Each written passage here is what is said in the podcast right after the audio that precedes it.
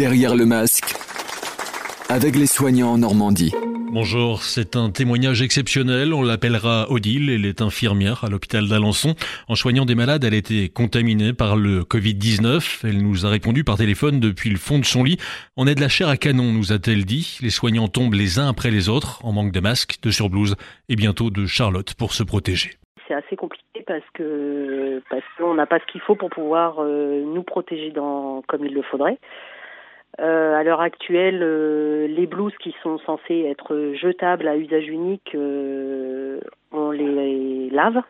Alors c'est pas nous qui nous en occupons, hein. nous on les on les met dans des sacs et après euh, je sais pas comment ils font, mais il les lave, il les recycle, sauf qu'à la base c'est quand même du matériel qui normalement est à usage unique et qui est assez fin, qui se déchire, donc je sais pas trop dans quel état ça va revenir après avoir été lavé, séché, enfin voilà. Les masques, euh, bah, on les a au compte-goutte. Hein. Les fameux masques FFP2, euh, c'est vraiment au compte-goutte. Euh, voilà. Après, tous les services ne sont pas. Enfin, ils essayent de, de nous donner ce qu'on a besoin, mais bon, on n'est pas tous. je pense qu'on n'est pas tous égaux dans le sens où bah, les services Covid ont plus de matériel que les autres, ce qui est normal puisque eux sont vraiment tout le temps en permanence, enfin au contact de ces patients-là, mais euh, dans les autres services, euh, il y a des patients aussi Covid et on n'a pas forcément toujours le matériel nécessaire.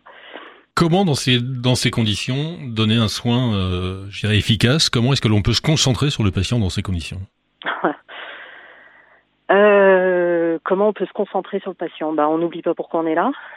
on sait que bah, oui, notre métier de toute façon, euh, voilà, on l'a choisi euh, et on est là pour faire notre travail. On essaye de le faire au mieux qu'on puisse le faire. Après, des fois, on se, je pense qu'on se met en danger. Nous, le personnel, euh, voilà, mais bon, c'est comme ça. C'est, on essaye de faire au mieux avec ce qu'on a. On, y pense, vous dites on, se met en danger, on y pense. Enfin, vous avez visiblement des enfants, je les entendais, j'ai entendu du bruit derrière vous il y a quelques instants. quand on rentre à la maison le soir, forcément on y pense. Ah oui, complètement. Bah, puis même toute la journée. Enfin, moi, je sais que là, ça fait euh, une semaine que ça fait plus d'une semaine que forcément au travail euh, c'est très tendu. Les, les, les soignants sont tendus parce qu'on sait qu'on se met en danger et que bah on n'est pas serein quoi. On fait pas un travail serein, même euh, même si l'activité est pas au summum comme on pourrait l'avoir à Paris ou dans l'est. Euh, on n'est pas serein, on fait pas du travail euh, comme il le faudrait. Et puis par rapport à nos familles, bah, bien sûr qu'on y pense. On, on, ne fait que ça. Enfin, moi, je sais que ça fait trois semaines que ça fait trois semaines que je prends plus mes enfants dans mes bras. Ça fait trois semaines que je fais chambre séparée avec mon mari et qu'on s'approche pas à moins de deux mètres. On met les gestes barrières à la maison par rapport à nos proches pour euh, éviter de les contaminer. Après, euh, est-ce que ça suffit, est-ce que ça suffit pas Ça, l'avenir nous le dira. Euh, la satisfaction dans ces conditions, c'est quoi? C'est lorsqu'on arrive à, sauver quelqu'un, lorsqu'on voit les gens repartir de l'hôpital en, bonne santé ou en relativement bonne santé? Ça, peut être quoi la motivation euh, aujourd'hui? Euh, Ouais, bonne question là. Euh, la motivation, euh, c'est oui, c'est le remerciement des gens qui sont dans le fond des lits, qui nous regardent et qui nous disent qu'on fait un travail formidable et que et que sans nous, bah, ils seraient certainement plus là. C'est les familles qui nous soutiennent leur qui nous soutiennent, qui nous en, qui nous appellent, qui nous remercient, qui nous envoient des, des petites choses, qui, enfin voilà, c'est ça qui nous fait tenir, parce que euh, parce que je pense que le boulot à l'heure actuelle euh, n'est pas gratifiant quoi. Enfin c'est pas c'est pas ça qui nous qui nous fait tenir en tout cas. Des appels sur sur Facebook pour trouver du matériel, ça paraît invraisemblable. On est en France, on est la sixième plus grande puissance économique au monde. On est dans un hôpital et on est obligé de lancer un appel sur Internet pour voir s'il y a des bonnes volontés qui ont encore du matériel à vous donner. Ouais, complètement.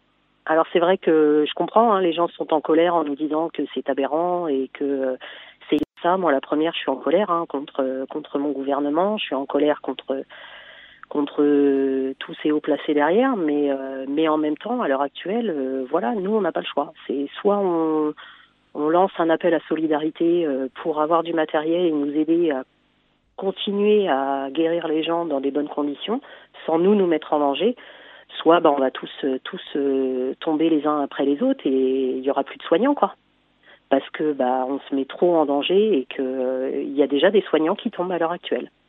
Il peut en rester où? On est à trois semaines, on entre dans la quatrième semaine de, confinement.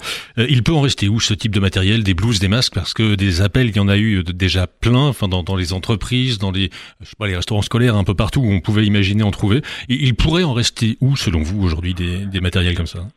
Alors c'est vrai que bah, les masques, ça commence à être très compliqué parce que je pense qu'on va commencer à avoir épuisé les stocks. Euh, les blouses, bah, ça va être euh, maintenant on se tourne vers tout quoi, les combinaisons de peinture, euh, les les blouses dans les restaurants scolaires, dans tout ce qui est collectivité, dans les peintres, les magasins, les grandes, enfin les comment dire, les magasins de bricolage, les les usines alimentaires, enfin tout ce qui est tout ce qui peut être un petit peu en stand-by et qui pourrait nous, nous, aider quoi c'est invraisemblable, mais en même temps, c'est la réalité. Alors, je comprends hein, quand les gens ils disent, bah non, euh, c'est pas possible, on n'aidera pas, mais euh, mais en même temps, bah oui, mais quand il y aura plus de soignants, on fera comment? Enfin, c'est c'est pas possible, quoi. Donc. Euh, hmm. Podcast by Tendance Ouest.